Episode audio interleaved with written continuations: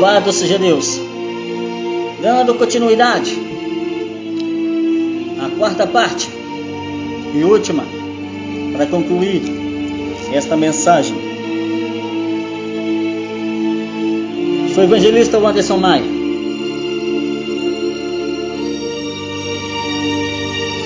E estarei trazendo essa mensagem para você, para concluirmos.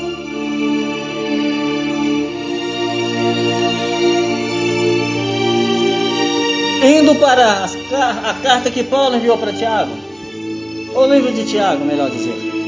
Carta, epístola, Tiago. O inferno é descrito em Tiago. A carta de Tiago retrata o castigo futuro, primariamente em termos de destruição, morte, justiça e sofrimento.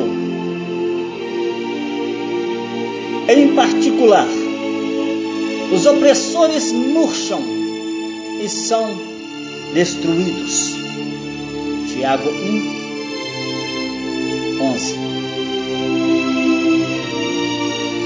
Diz: O pecador produz a morte e seus descendentes. Quando o sol brilha forte e o seu calor queima a planta, aí a flor cai e a sua beleza é destruída. Do mesmo modo, a quem é rico será destruído no meio de seus negócios. Tiago 5, verso 20. Lembre-se disso. Quem fizer um pecador voltar do seu mau caminho, salvará ele da morte. Este pecador, sim, quem fizer um pecador voltar do seu mau caminho, salvará da morte esse pecador e fará com que muitos pecados sejam perdoados. E Deus é o legislador e juiz capaz de salvar e destruir. Tiago 4, verso 12.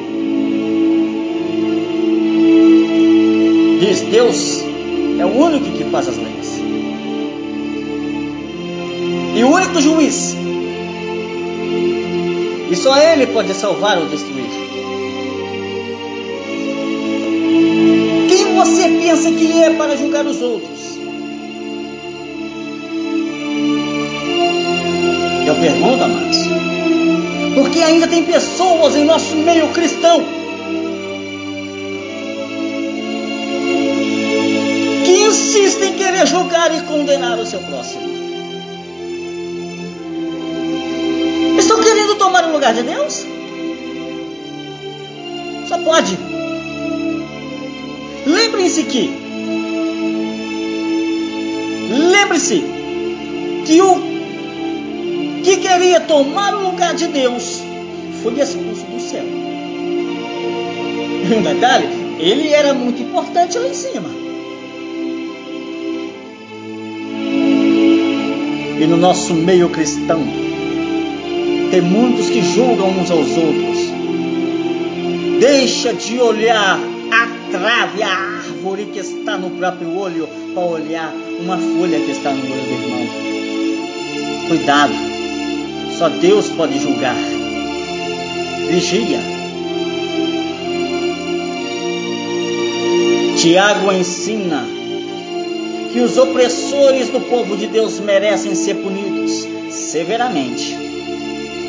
Esse justo sofrimento é certo e severo, visualmente retratado como misérias, carnes sendo consumidas pelo fogo no dia da matança. O dia da ira de Deus, o inferno, Epístola de Pedro e Judas. A segunda carta de Judas, ou a segunda carta de Pedro, me perdoe, é cheia de referência ao inferno. E Judas faz um paralelo muito próximo a 2 Pedro 2.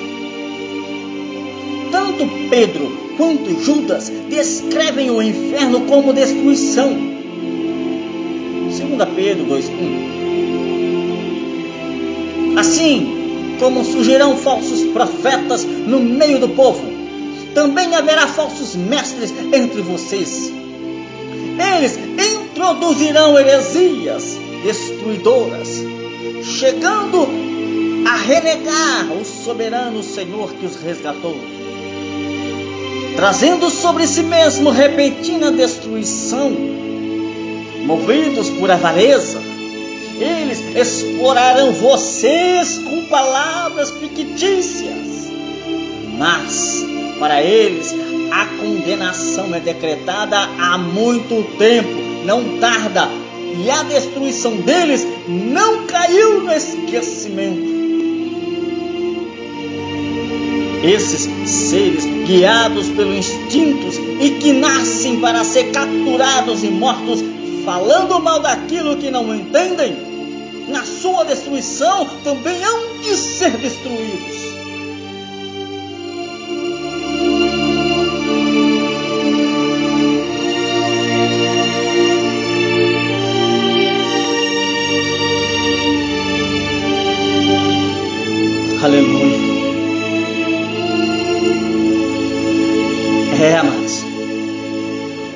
Apertado, né? Apertado o caminho. É apertado o caminho. Judas 1,5. Embora vocês já estejam cientes de tudo, de uma vez por todas, quero lembrar-lhes que Jesus tendo libertado um povo tirando-os da terra do Egito, destruiu depois os que não creram. A passagem que a terra comeu aquele povo. Esses, porém, quanto a tudo que não entendem, difamam, e quanto a tudo o que compreendem pelo instinto natural, como animais irracionais, também nessas coisas se corrompem. Ai deles, ai deles, porque seguiram o mesmo caminho de Caim e, movidos por ganância, cairão no Egito. Caíram no Egito de Balaão e foram destruídos na revolta de Corá como condenação estando sobre os perversos. 2 Pedro 2,3 continua até essa mensagem. Está escrito, olha só, como condenação estando sobre os perversos. E continua em 2 Pedro 2,3, movidos por avareza. Eles explorarão vocês com palavras fictícias. Mas para eles a condenação decretada há muito tempo não tarda e a destruição deles não caiu no esquecimento. Mas livrou o justo Ló, que ficava aflito com a conduta libertina daqueles insubordinados.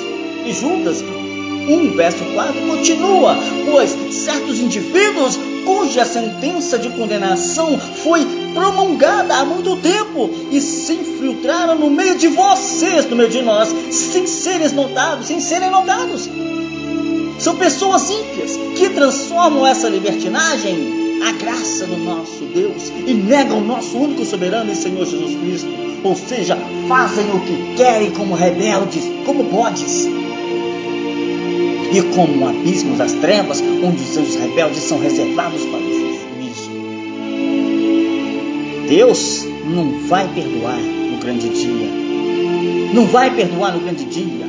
Não perdoou nem os anjos, conforme está em 2 Pedro 2, 4. Pois Deus não poupou anjos quando pecaram, mas lançando-os no inferno, prendeu-os com correntes de escuridão, reservando-os para o juízo. Judas 6 é semelhante também. Judas é, Judas 6. E os anjos, os que não guardaram o seu estado original, mas abandonaram seu próprio lugar, eles têm guardado sobre trevas, em algemas eternas, para que? Para o dia do juízo. Para o juízo da grande ira para juízo do grande dia. Pedro ilustra o castigo futuro como um relato de Sodoma e Gomorra, sendo reduzida a cinzas. 2 Pedro 2,6 e reduzindo as cinzas as cidades de Sodoma e Gomorra, condenou-os à ruína completa, e tendo-as posto como exemplo do que viria a acontecer com os que viessem impiamente, e adverte que Deus reserva os injustos para o dia do juízo, mantendo-os sob castigo. Segunda Pedro 2,9 diz: Assim, o Senhor sabe livrar da provação os piedosos e manter os injustos sob castigo para o dia do juízo. Pedro também escreve que o inferno é um lugar de retribuição ou salário.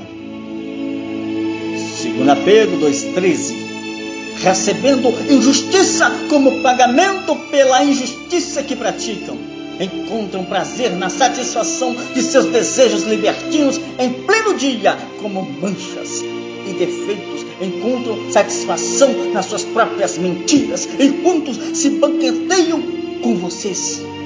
E como a negridão das trevas.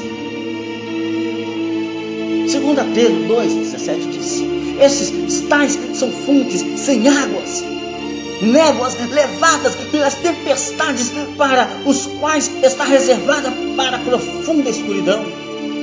Judas 1,13 diz: São ondas bravias do mar que espumam as suas próprias sujeiras. São estrelas sem rumos para as quais está reservada as mais profundas escuridão para sempre. Judas adiciona que o inferno é um castigo de fogo eterno. Judas 1,7 está escrito igualmente Sodoma e Gomorra e as cidades vizinhas que também se entregaram à imoralidade, adotaram práticas contrárias à natureza e foram postas como exemplo do castigo de um fogo eterno. Versículo 15 de Judas. Para exercer juízo contra todos para convencer todos os ímpios a respeito de todas as obras ímpias que praticaram e a respeito de todas as palavras insolentes que os ímpios, pecadores, proferiram contra ele. Agora vamos falar do Apocalipse.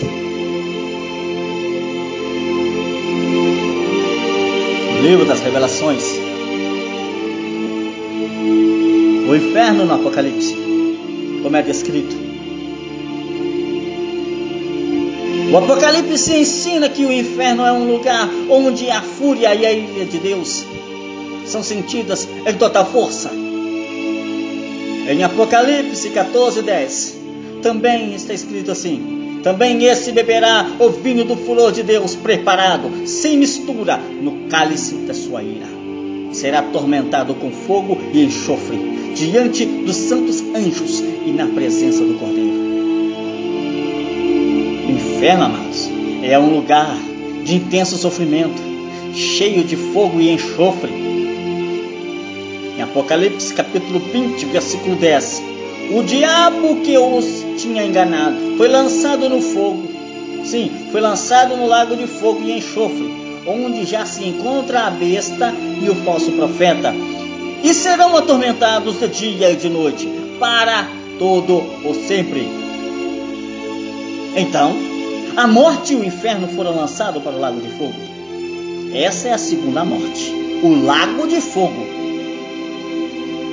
E se alguém não foi achado inscrito no livro da vida, este foi lançado no lago de fogo.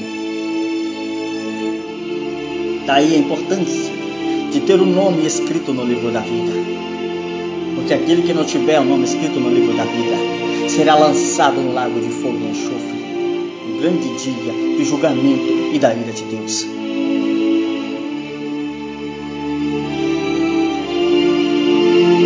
Quantos ministros evitam de falar sobre essas verdades? Quantos se acovardam em falar esta verdade? Quantos leimas são incrédulos? Quantos matam uns aos outros espiritualmente? Quantos e quantas pessoas e quantos ministros estão virando homens, mulheres abomináveis? Quantos estão fazendo orações contrárias, sendo feiticeiros? E quantos idolatram homens? E quantos mentem com falsas profecias, falsos ensinamentos? Apocalipse capítulo 21, verso 8 diz para esses: quanto, porém, aos covardes, aos incrédulos, aos abomináveis, aos assassinos, aos imorais, aos feiticeiros, aos idólatras e a todos mentirosos. A parte que lhes cabe será no lago que está queimando com fogo e enxofre, a saber, a segunda morte.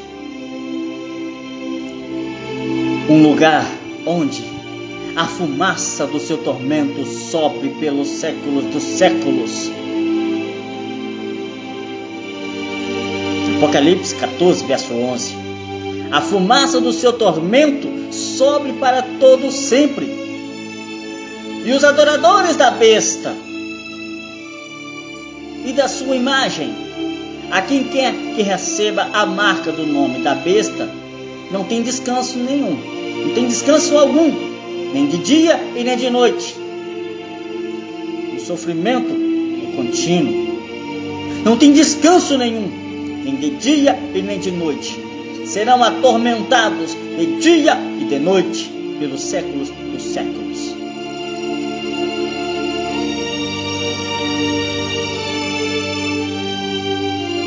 No inferno, muitos se lembrarão de uma mensagem como essa. Se lamentarão por não terem ouvido, por não terem obedecido, por não terem consertado a própria vida. Em Apocalipse, capítulo 20, verso 10, a seguir, o apóstolo João enfatiza que o inferno é o justo castigo para o perverso Deus lança o diabo, a besta e o falso profeta no inferno. Eles não governam, não possuem qualquer poder no inferno, mas são lançados lá. Lá também estão todos aqueles cujos nomes não são encontrados no livro da vida, conforme está descrito no verso 15 esses serão separados de Deus no inferno, conforme está no capítulo 21. Eles serão banidos do céu, conforme está no capítulo 22, verso 15. Três relatos do inferno. Fala para você aqui. Claramente, o castigo futuro dos perversos é um tema significativo na Escritura. Jesus ensina, assim como todo escritor do Novo Testamento, embora esteve breve panorama, tenha demonstrado uma lista de verdade sobre o inferno. Três das questões chaves do inferno recorreram no, livro, no Novo Testamento, recorreram aqui. O primeiro, o castigo. O retrato principal do inferno é o de um lugar de sofrimento pelo pecado. O castigo merecido consiste em sofrimento e é eterno. segunda chave, que é a destruição. Tal destruição é descrita como morte. Segunda morte, perda e ruína. Terceira chave, ostracismo, ostracismo. Enquanto o castigo salienta o lado ativo do inferno, o ostracismo mostra o horror do inferno ao ressaltar o que os incrédulos perdem, a própria razão de sua existência, a saber, glorificar e amar a Deus.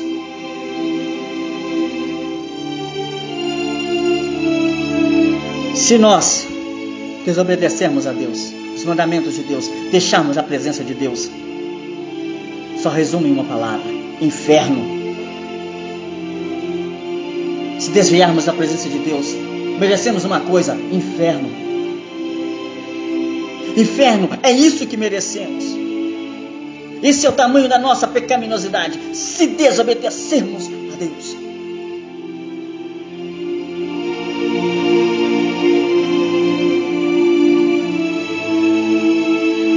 Devemos obedecer ao Senhor, proclamar a verdade do Senhor, proclamar a salvação eterna, proclamar a vida eterna com Deus, alegria, paz, harmonia com o Senhor, a paz no céu, ao lado do Cordeiro vivo, ao lado do leão, ao lado do Criador, ao lado do Consolador amado. Vida eterna de paz, alegria.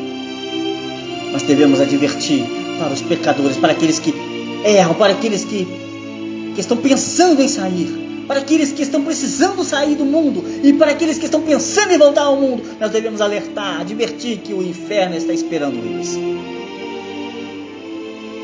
Bela presença. Foi isso que Cristo suportou por amor de nós. É isso que deveria estimular a nós compartilhar o Evangelho. A salvação eterna em Cristo Jesus. O tormento no inferno. Como assim? Sabendo que tem tormento no inferno, deveria estimular várias pessoas a vir para a presença de Deus. E ao saber que no céu tem muita paz, harmonia, felicidade, deve estimular vir para a presença do Senhor e largar o mundo. Amados, quero agradecer a vocês por ouvir essa mensagem. Guarde na tábua do teu coração. Amados ministros, vamos falar sobre a vinda de Jesus e também vamos falar sobre o inferno. Não é pecado falar do inferno. Jesus falou sobre o inferno. Está aqui nas Escrituras Sagradas falando sobre o inferno. Vamos fazer com que as pessoas evitem ir para o inferno. Se formos covardes, também iremos para o inferno.